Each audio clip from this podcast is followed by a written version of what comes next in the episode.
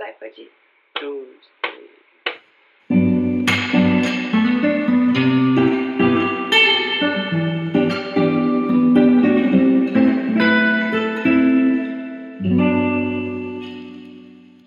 Hello, amigos! Sejam bem-vindos a mais um episódio de Falar e Mar. Se você não me conhece ainda, oi, eu sou a Mari e te recebo nesse canto com todo carinho. O episódio de hoje é sobre corpo. Eu recentemente fiz um curso de empoderamento feminino passando pelo corpo e tenho também, acho que como a maioria das pessoas, uma própria relação com o corpo que pode ser um pouco turbulenta assim, quando a gente para para analisar. Mas eu. Esse é um dos temas também que lá no Instagram vocês falaram que gostariam de ouvir, ganhou de lavada na votação. E eu tô muito feliz que vocês tenham participado da votação e me mandado feedbacks. Eu sempre encorajo que vocês façam isso, porque de forma alguma minha intenção aqui, apesar de parecer, porque eu fico 40 minutos falando sozinha, mas não é que eu fale sozinha.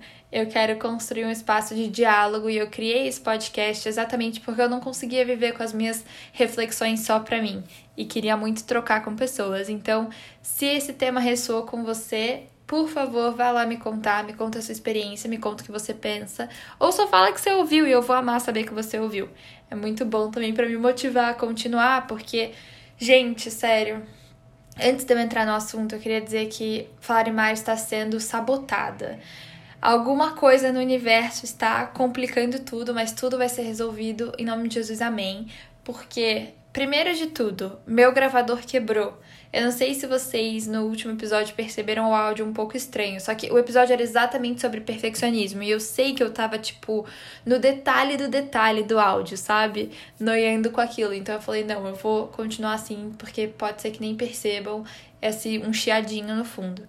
Mas eu falei, bom, não vai ter condição de eu continuar desse jeito.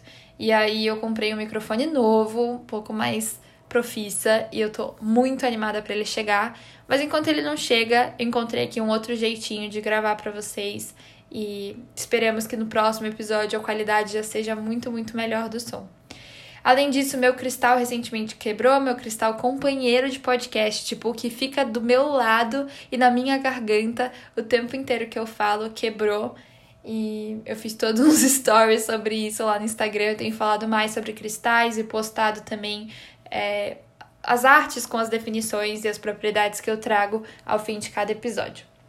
Enfim, de todo jeito, seguimos firmes e fortes aqui. Estou aqui para falar com vocês hoje sobre a minha experiência com o corpo.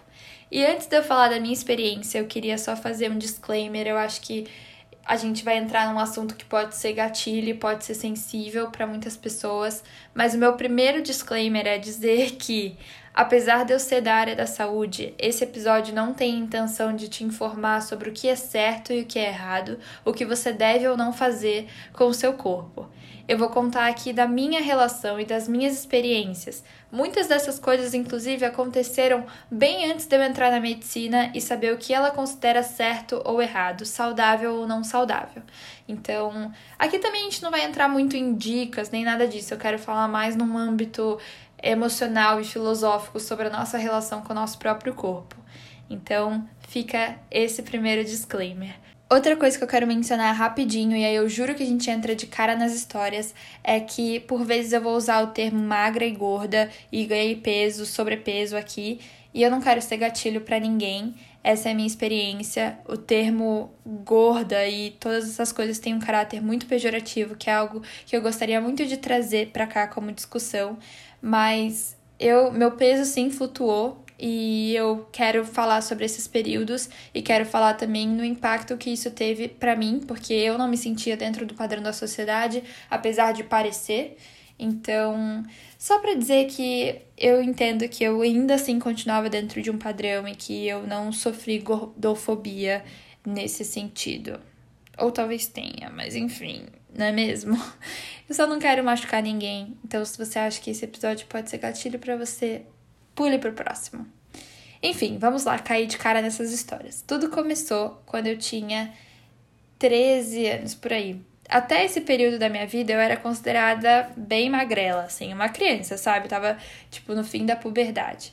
E eu era magrela não no sentido de ser uma pessoa magra, mas no sentido de que comida não era uma preocupação, fazer exercício não era uma preocupação, eu não controlava minha comida, eu não prestava atenção e eu isso não era uma preocupação, não era uma coisa que estava na minha cabeça.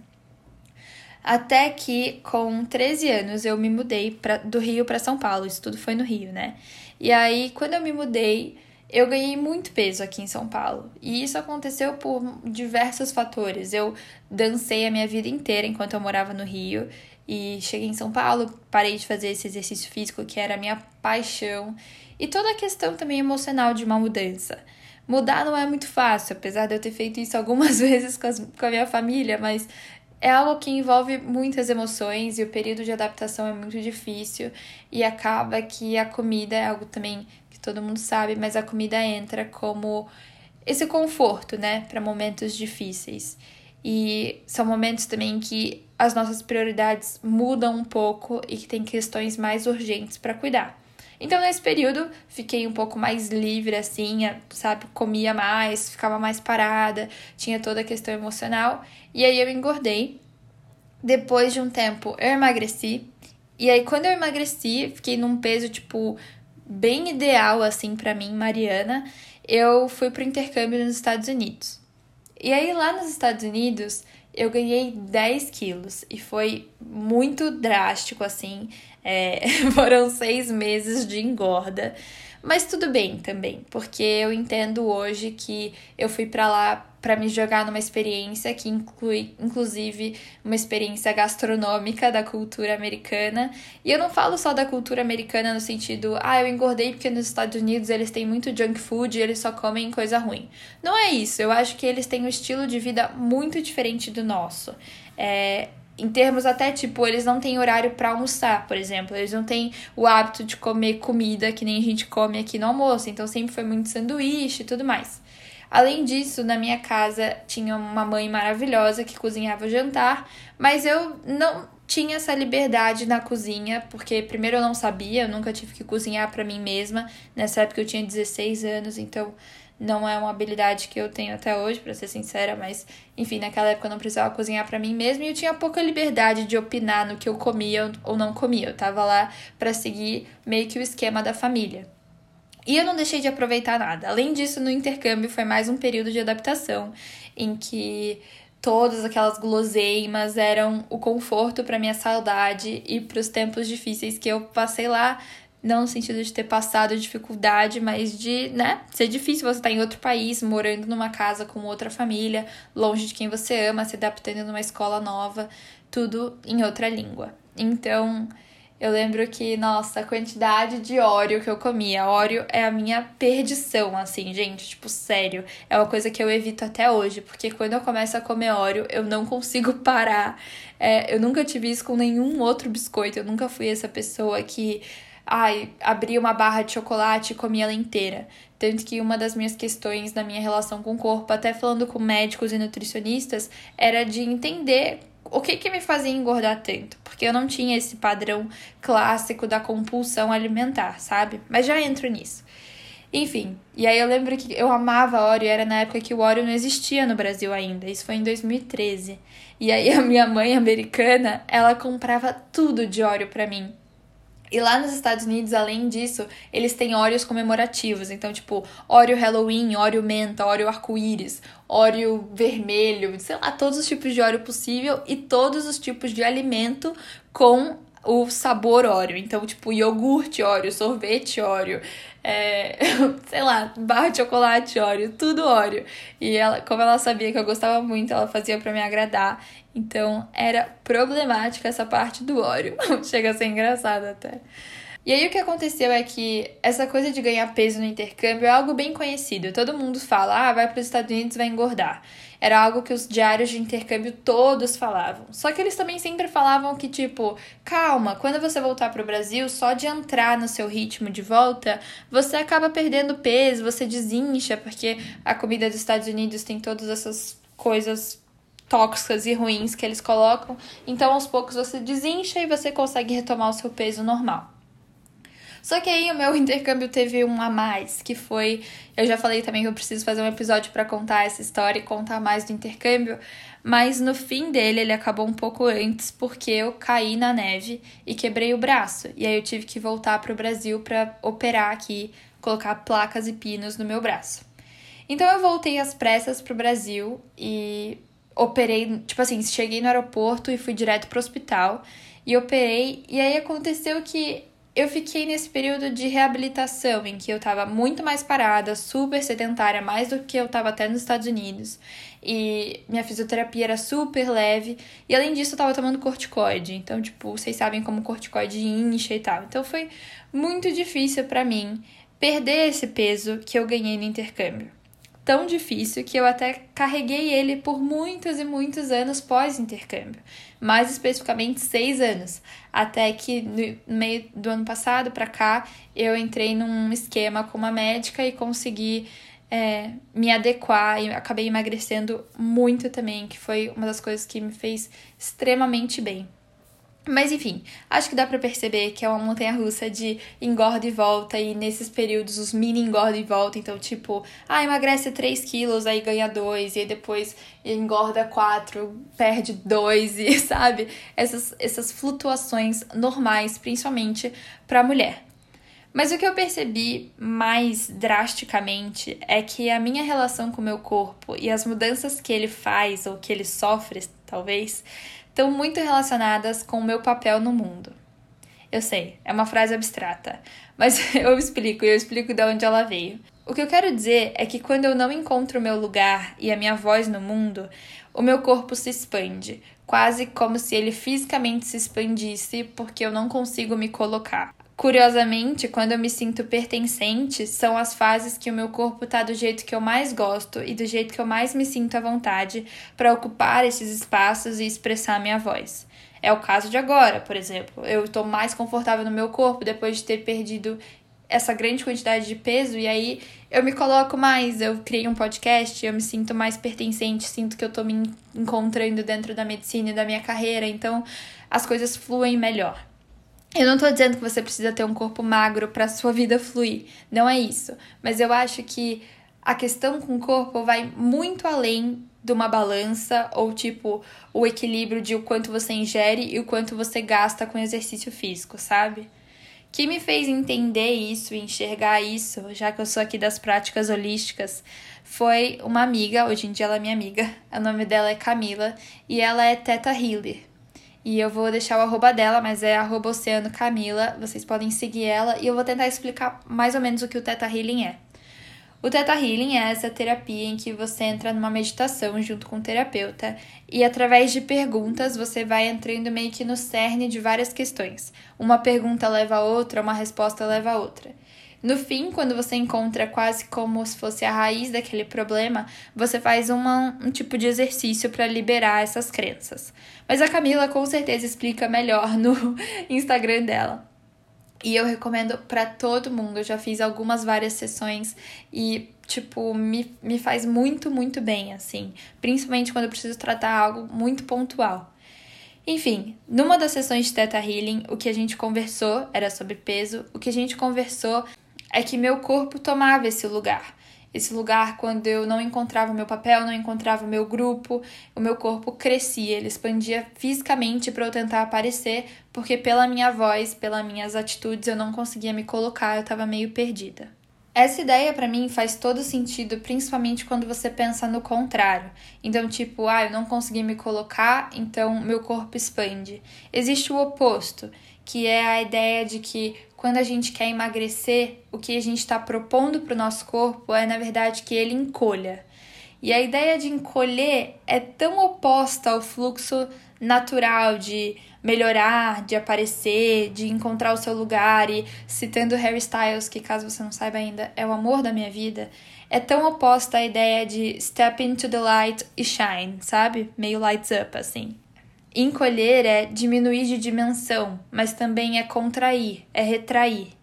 E se a gente quiser expandir esse significado para outras áreas, encolher poderia ser entendido como ser menos. Então, eu expando quando eu não consigo ser e ao mesmo tempo eu fico buscando sempre encolher para ser menos. Não é contraditório essas ideias todas? Mas eu gosto muito dessa ideia de a gente pedir para o nosso corpo encolher. E, quer dizer, eu não gosto dela, mas eu gosto de, de pensar que isso seja de fato um fato. e essa ideia de ser menos vai super entrar com, com a questão do curso de empoderamento feminino que eu fiz, mas é como se ser do meu tamanho fosse ser eu em muita quantidade. E disso a sociedade não gosta muito. Você precisa sempre ser na medida certa, e isso vai desde o tamanho do seu corpo até tipo ser dentro da ordem. E aí eu vejo como a ditadura da magreza também acaba recaindo muito mais sobre as mulheres. Ser dentro da ordem é não ser emotivo demais, não rir alto demais, não querer demais. Todas essas coisas não soam muito cruéis ou mais cruéis quando a gente fala sobre mulheres, né? Então, tipo, a gente sempre tem que estar tá sentada, comportada, a gente sempre tem que parecer profissional, a gente não pode se mostrar demais, a gente não pode ser muito ambiciosa. Enfim, esse é um dos jeitos que eu gosto de ver a cobrança da sociedade em cima do corpo da mulher, que é algo que não fica só da sociedade, mas passa a ser nosso também, porque nós mulheres fomos ensinadas desse jeito. E homens podem sofrer com o corpo deles também. Acho que aí é uma toda outra questão que eu nem entendo muito porque não é o que eu sofro na pele. Isso é o que eu sofro na pele. Mas eu gostaria de deixar essa ideia bem clara, a questão de encolher. Tipo, pensa como você está falando com seu corpo e que o que você exige dele é que ele encolha. Será que você não está projetando no seu corpo várias é, frustrações suas também de como você tem encolhido em outras áreas da sua vida? Eu acho que é muito complexo e que cada um vai ter uma experiência, mas talvez seja algo pra gente refletir. E aí eu falei que super se encaixava com um curso de empoderamento que eu fiz recentemente. Esse curso foi um curso muito especial. É, quem deu ele foi uma moça chamada Carol Teixeira. Ela é terapeuta de mil coisas e ela trabalha com um Tantra.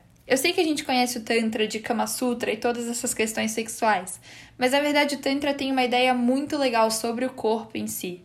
E esse curso foi direcionado para mulheres, porque ela acredita que o empoderamento feminino tem que passar mais especificamente pela vagina, pela vulva. Eu encorajo todas vocês, mulheres principalmente, a irem conferir o conteúdo da Carol é muito especial e tudo que eu falar aqui, tipo, não vai ser nem um terço do que é o curso ou não vai fazer jus a todo o trabalho de anos que ela faz. Mas o que foi muito legal desse curso foi entender o meu corpo de uma outra maneira. E eu claramente ainda não entendo desse jeito, é algo que eu preciso melhorar e que eu preciso é, trabalhar constantemente. Aliás, nada do que eu tô falando aqui parece como se eu tivesse, né, tudo figured out, mas zero é isso, assim. Inclusive, estou em crise com o meu corpo nesse exato momento. Mas, afinal, é baseado em fatos reais, não é mesmo? Mas todas essas coisas que a gente vai aprendendo, eu acho que aos poucos a gente consegue incorporando na nossa vida e na nossa própria percepção, porque no fim das contas, gente, eu acho que a gente tem que se policiar constantemente. É muito difícil você destruir todas essas crenças que você criou sobre o seu corpo, todas as suas inseguranças, destruir tudo que te disseram sobre a sua sexualidade, sobre o seu poder como mulher. Então, é só assim, mais conteúdo pra gente pensar, sabe? Mas a Carol começa o curso dela exatamente falando sobre isso na questão das mulheres, sobre o feminismo e e machismo da sociedade. Então, ela fala sobre como a gente sempre foi mandada sentar direito e fechar as pernas. E aí, esse fechar as pernas tem uma conotação não só do senta bonitinha, mas não olhe para sua vagina, que na, no Tantra eles chamam de Yoni. Yoni no Tantra é templo sagrado. E quão, quão sei lá, disruptivo da norma é isso, né? A gente enxergar o nosso órgão como um templo sagrado e não como essa coisa que parece um fardo. E eu falo um fardo porque outra coisa que a Carol diz também é sobre o cuida. Existem muitas expressões que são direcionadas às mulheres do tipo: cuida para não ficar grávida, cuida para não ficar mal falada, cuida para não ter doença, mas principalmente engravidar e ficar mal falada. Parece que a nossa vagina é esse, a nossa ioni, vai, vou usar assim é esse fardo, essa coisa que dá trabalho. E ninguém nunca ensinou a gente a reverenciar a nossa Yoni e entender a nossa potência como mulheres. E aí, mais pra frente nesse curso, ela vai expandindo para um corpo como um todo. Ela faz uma meditação muito linda em que ela apresenta o corpo como um contador de histórias, com marcas, cicatrizes e características peculiares que fazem você você. E essa questão é, é tão bonita, foi uma meditação tão bonita em que a gente colocou a mão em partes que a gente normalmente vê defeito e mandou amor para essas regiões, né? E aí a parte de pensar no corpo como um contador de histórias é tão especial e falou tanto comigo. Nessa coisa de intercâmbio que eu tava falando agora, quando eu quebrei o braço, eu fiquei com duas cicatrizes muito feias, porque além de tudo eu tenho, enfim, queloide, essas coisas.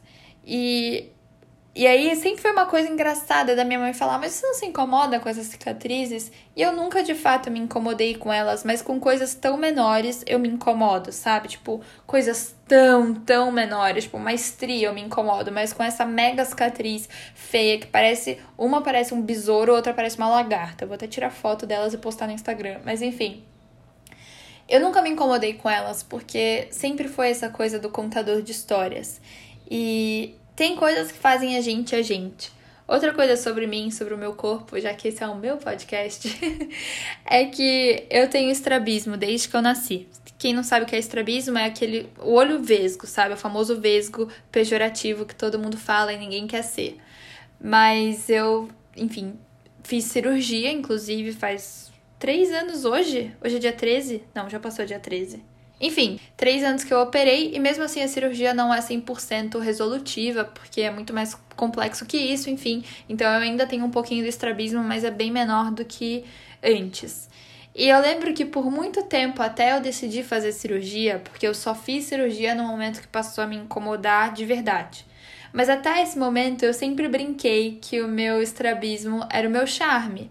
Isso foi o que a minha mãe sempre falou. Inclusive, outro dia alguém fez um mini bullying comigo sobre isso.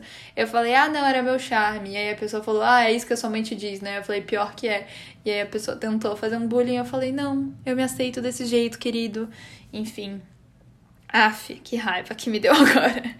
Mas o nosso corpo é esse contador de histórias e é tão peculiar e tão único e tão seu. E aí ela contou sobre como algo básico que a gente já sabe, mas enfim, sempre bom ouvir de novo, que quando a gente olha no espelho, a primeira coisa que a gente nota é um defeito. Um defeito no nosso corpo do qual a gente precisa se livrar imediatamente. Só que é mais uma daquelas coisas, do mesmo jeito que a gente manda o nosso corpo encolher quando a gente quer emagrecer, a gente quer se livrar daquilo que a gente denominou como defeito, sendo que naquilo na verdade é você. Então você quer se livrar de algo que faz você você e se livrar é de novo essa ideia de fardo, sabe? Então, eu assim, não, não é que eu tô dizendo que você não deve consertar, consertar não, consertar tá errado. Eu tô dizendo que não estou dizendo que você não deve melhorar o que você pode melhorar e te incomoda e vai te trazer um bem-estar maior. Mas eu acho que talvez a gente precise ressignificar que você não precisa arrumar tudo que você acha que precisa ser arrumado sobre você, porque muitas dessas coisas fazem você você. E o meu estrabismo é um ótimo exemplo, exemplo disso, para os dois lados, porque por muito tempo eu não quis arrumar, porque não era uma coisa que eu achava que estava errada comigo, mas teve um momento que ele passou a ter outros impactos na minha vida e eu percebi que era a hora de melhorar os meus olhinhos, sabe como? Mas outra coisa que tudo isso me faz lembrar, e aí voltando mais do corpo carne, não os meus olhos, não, é tem uma coisa que passava muito pela minha cabeça quando eu tava com 10 quilos a mais.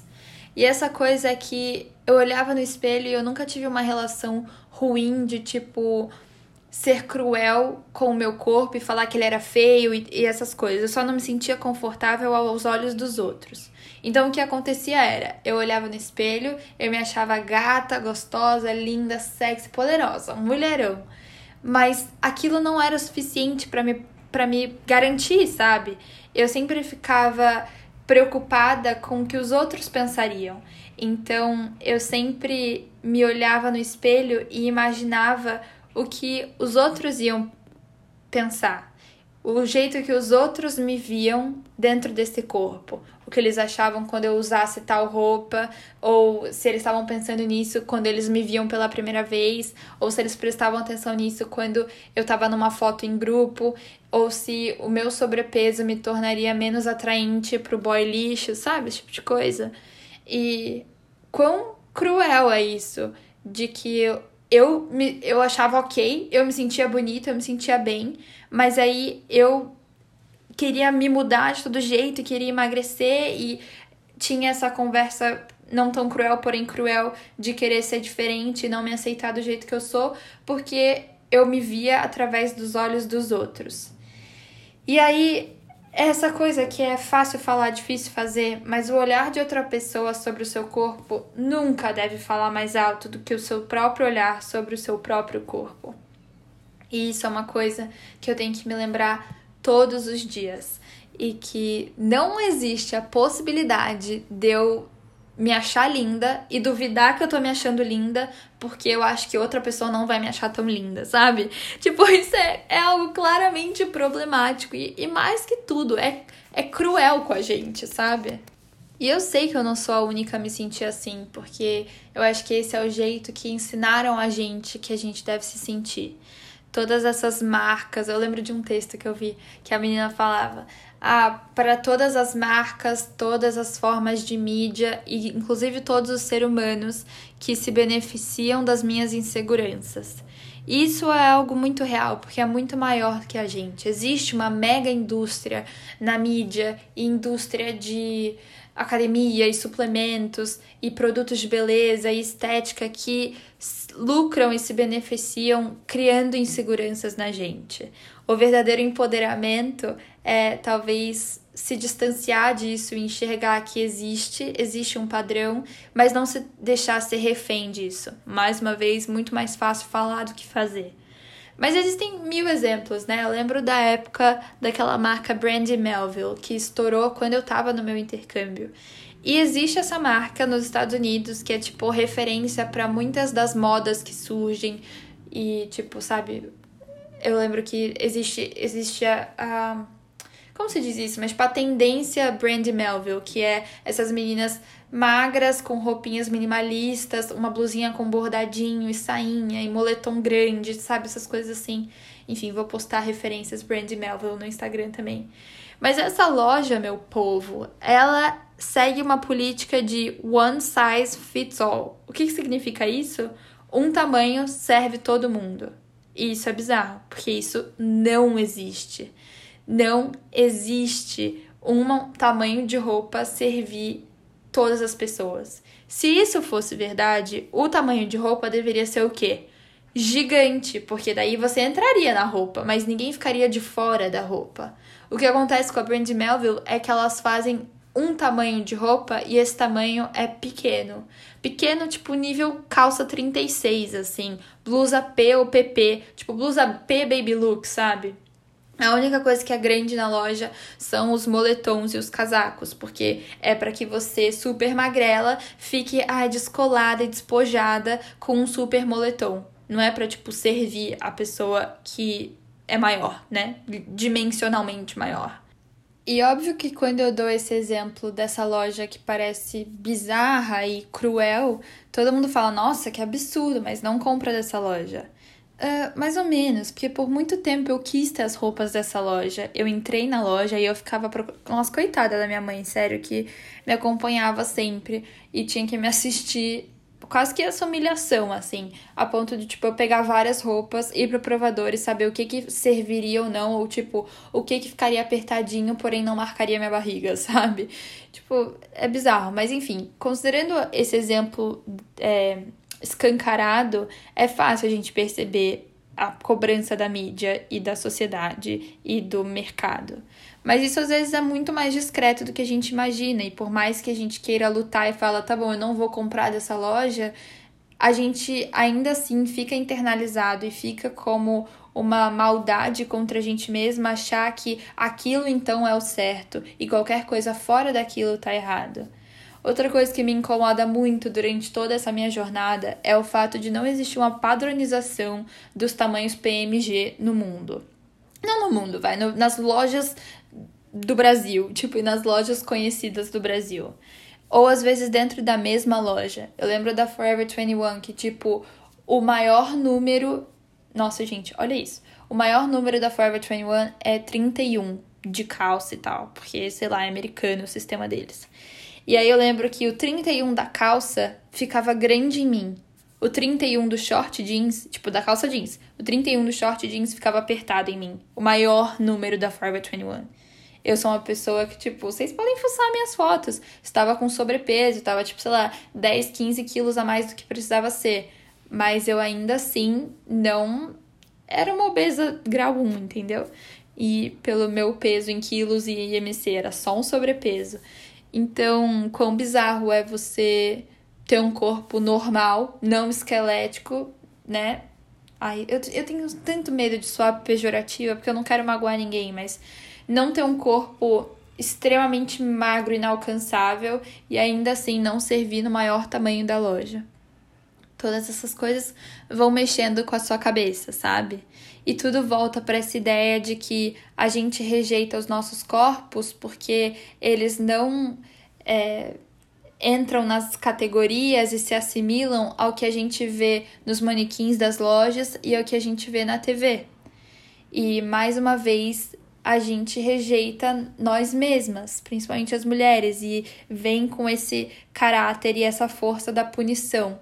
A punição da vagina como fardo, a punição do encolha, a punição do seja menos, enfim, todas essas coisas que eu falei aqui, que eu acho que este... eu espero que estejam mostrando para vocês que engordar e emagrecer vai muito além de quilos comida e exercício físico. Tem uma questão emocional muito forte, tanto na sua experiência pessoal como na experiência da sociedade como um todo. E todos aqueles fatos históricos que antes a mulher com curvas era valorizada e depois disso vem as revistas e as passarelas e colocam as mulheres extremamente magras. E todo mundo sabe o quanto as modelos sofrem e hoje em dia a gente vive toda uma onda de saudável que aí também existe o outro tipo de transtorno alimentar, não entrando em transtornos aqui, mas a ortorexia, ortorexia? Acho que é assim que fala, que é essa obsessão pela vida saudável, pela, pela vida saudável e,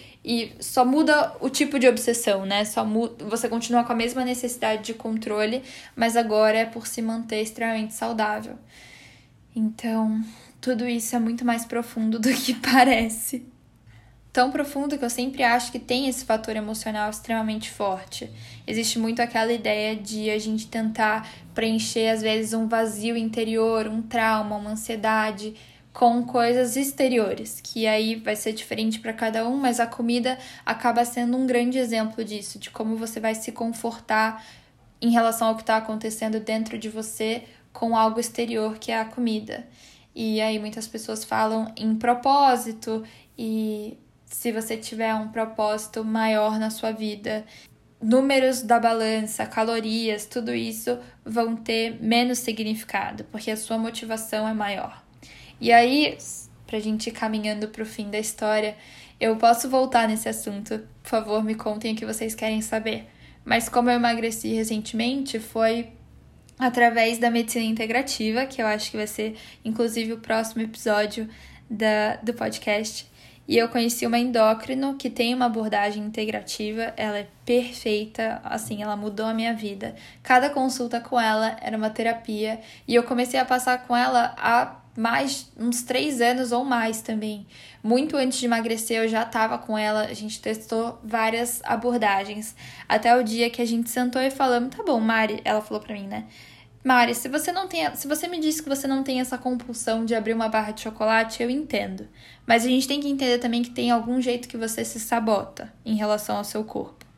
E o que a gente percebeu é que por um trauma às vezes de ter feito dieta muitas vezes e por muito tempo, principalmente dessa última vez, desde o intercâmbio até hoje, é, todas as ideias de passar fome, de restrição e de dieta me fizeram muito mal e passar fome passou a ser um medo de um jeito que eu rejeitei qualquer possibilidade de fazer jejum intermitente. E todas as vezes que minha mãe fazia uma dieta eu falava, ah, mas você não precisa disso, ou todas as vezes que me propunham uma dieta, eu falava, nossa, mas Não é que eu não, não queria fazer, mas eu sentia que eu não precisava me manter disciplinada e eu poderia abrir várias exceções, porque não tinha necessidade de eu maltratar o meu corpo daquele jeito. Se eu quisesse algo, era só comer com equilíbrio. Só que, obviamente, nessa brincadeira toda, eu ainda acho que você tem que comer com equilíbrio, eu, o meu equilíbrio estava bem desequilibrado, sabe? E e aí a gente entendeu basicamente que eu sou tipo aquelas mães da roça, sabe? Que quando senta para comer, tipo, tem que bater um prato e que não pode perder nenhuma refeição. E nessa história toda, o que foi acontecendo comigo foi que eu perdi toda a minha intuição e todos os meus reflexos naturais de fome e saciedade, porque eu não ouvi o meu corpo. Mesmo se eu não tivesse com fome, eu fazia a refeição e eu comia muito com os olhos e comia assim muito, né? E basicamente, como mecanismo de defesa, eu parei de ouvir o meu corpo e o que ele me dizia. E aí, óbvio que isso foi um processo muito mais intenso, que como eu disse, eu posso voltar nisso. Mas a gente conversou muito sobre você manter uma intenção no que você tá fazendo, sabe? Eu quis ressignificar toda a minha relação com a comida e com o exercício físico, entendendo que a comida estava ali para me nutrir, então eu ia me nutrir de nutrientes que o meu corpo precisava, e isso me ajudou muito a diversificar a minha alimentação, comer muito mais vegetais e tudo mais. E a questão do exercício físico, de fazer um exercício não porque eu queria encolher, ou eu já falei isso uma vez, mas repito, não porque eu queria perder algo, que no caso era gordura, e sim para ganhar algo, ganhar resistência, ganhar força, ganhar músculo, ganhar vida, sabe? E óbvio que isso tudo foram as teorias que eu elaborei para me manterem motivada, mas que nem tudo são flores. Eu ainda tenho muita dificuldade com alimentação e com exercício de encontrar o meu equilíbrio, mas trazer muito mais intenção para minha vida foi o que me ajudou a emagrecer dessa última vez. E eu lembro que a doutora falava, Mari, você não é essa pessoa super integrativa que gosta de cristais, gosta de meditação, acredita na lei da atração, sei lá o que, manifestar manifestou o Havaí, e aí você fala que com a comida você é completamente desassociada, você não olha para o seu prato e fala, nossa, essa comida vai me nutrir, tipo, eu não coloco intenção no que eu tô fazendo, eu não coloco intenção no meu exercício. E a gente precisa colocar uma intenção que seja maior do que o discurso cruel que a gente aprendeu de encolher, de entrar no padrão e, enfim, todas essas coisas que eu já falei mil vezes aqui trazer essa conexão de volta comigo mesma foi muito bom. Eu aprendi que eu posso confiar na minha intuição, que eu posso confiar no que o meu corpo está me dizendo e confiar nele, confiar nele tanto quando ele me diz que ele está com fome, tanto quanto ele diz, tanto quando ele me diz que ele está é, sem fome e confiar nele também para me suportar nos meus exercícios, no sentido de meus braços têm força, minhas pernas fazem com que eu ande, eu sou saudável e poder celebrar o meu corpo ao invés de ficar o tempo inteiro colocando ele para baixo, sabe? Vocês sabem que eu sou toda de ver o mundo cor-de-rosa e arco-íris. E essa coisa de ser cruel comigo mesma ou me punir nunca veio de formas explícitas para mim. Era sempre nessa insatisfação, nessa chateação, mas eu nunca, sempre tive muita compaixão por mim mesma, a ponto de que até me atrapalhou, porque eu não conseguia entrar numa disciplina.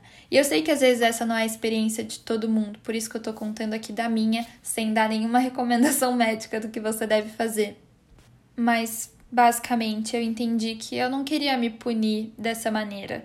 Eu não queria ser cruel dessa maneira. E eu entendi também que naquele momento da minha vida, no ano passado, com 10 quilos a mais, eu não estava no meu auge, eu não estava fazendo tudo que eu podia por mim. E que carregar aquele peso a mais um peso que eu nunca enxerguei como meu, eu nunca aceitei como meu, porque eu sempre falava, ah, não, isso eu ganhei no intercâmbio e nunca perdi. Então eu nunca me enxerguei Mariana daquele jeito, eu me enxergo como a Mariana que foi pro intercâmbio, sabe? Mas enfim, eu, eu, aquele peso ele tava me fazendo mal e ele tava mexendo com as minhas ideias, porque como uma vítima da sociedade que sou, eu achava que aquele peso tava me impedindo de viver coisas, viver romances, viver atividades físicas e de até, tipo, subir numa prancha e surfar, sabe? Que é o meu grande sonho, assim. Foram motivações um pouco mais profundas que me ajudaram a emagrecer reconhecer a culpa da sociedade nisso, a culpa da mídia, reconhecer que o que os outros pensam de mim não pode ser mais importante do que eu penso sobre mim, reconhecer todos os meus padrões de alimentação e de autossabotagem eu quero dizer que, mesmo reconhecendo tudo isso, ainda não é o suficiente para eu me desprender totalmente dessa minha cobrança em ser magra. Eu ainda quero ser magra, eu ainda quero parecer bem na foto, eu ainda quero caber na roupa da loja, mesmo eu achando que o tamanho dela tá errado. E mas me ajudou a... é isso, eu não consigo me desprender completamente, mas eu acho que também esse nem é o objetivo. O objetivo é são passos menores, sabe? E pelo menos reconhecer tudo isso me ajudou a aceitar as minhas fases e aprender novos potenciais e ir construindo aos poucos uma relação mais saudável com o meu corpo. E é isso que eu desejo para você também. eu acho que teriam muitos cristais que eu poderia ajudar no processo de emagrecimento, desde tipo cristais que dizem acelerar o metabolismo, a cristais que dão força de vontade para você agir, ou cristais de autoestima e de alto amor. E é meio que nessa pegada que eu quero ir, como a gente falou muito de coisas emocionais, eu queria recomendar um cristal do quarto chakra também, que é o chakra cardíaco. E eu falei no último episódio, eu acho que do quartzo rosa, ele seria um bom cristal, porque ele trabalha a autocompaixão, a ternura. Mas hoje eu quero recomendar outro, que é a rodonita. A rodonita, ela também tem toda essa energia de ternura e compaixão e cura, cura de coração partido, cura de mágoa. Ela auxilia na conexão com o corpo físico, escutando e analisando assim como ele é. Resgata a relação harmônica com a beleza natural de cada um, que muitas vezes é perdida devido a comparações e padronizações do corpo ideal pela sociedade. Eu acho que é autoexplicativo, né? É bem isso mesmo que eu queria trazer. Ela trabalha o nosso merecimento, a nossa autovalorização, o nosso auto-amor. Mas é isso, meus amigos, minhas meninas. Eu espero que vocês tenham gostado. Eu amaria ouvir a experiência de vocês ou se vocês se relacionam com alguma das coisas que eu falei aqui hoje. Compartilhem esse podcast se na plataforma que você estiver ouvindo, principalmente se for no Apple Podcasts, esse aplicativo no seu iPhone, tem uma região lá que você pode fazer um review desse podcast. E isso super me ajuda a alavancar e mais pessoas ouvirem falar e mar, né? Que é muito do que eu quero fazer por um bom tempo ainda. Então, peguem suas rodonitas, sejam gentis com vocês mesmos e a gente se vê numa próxima. Mil beijos!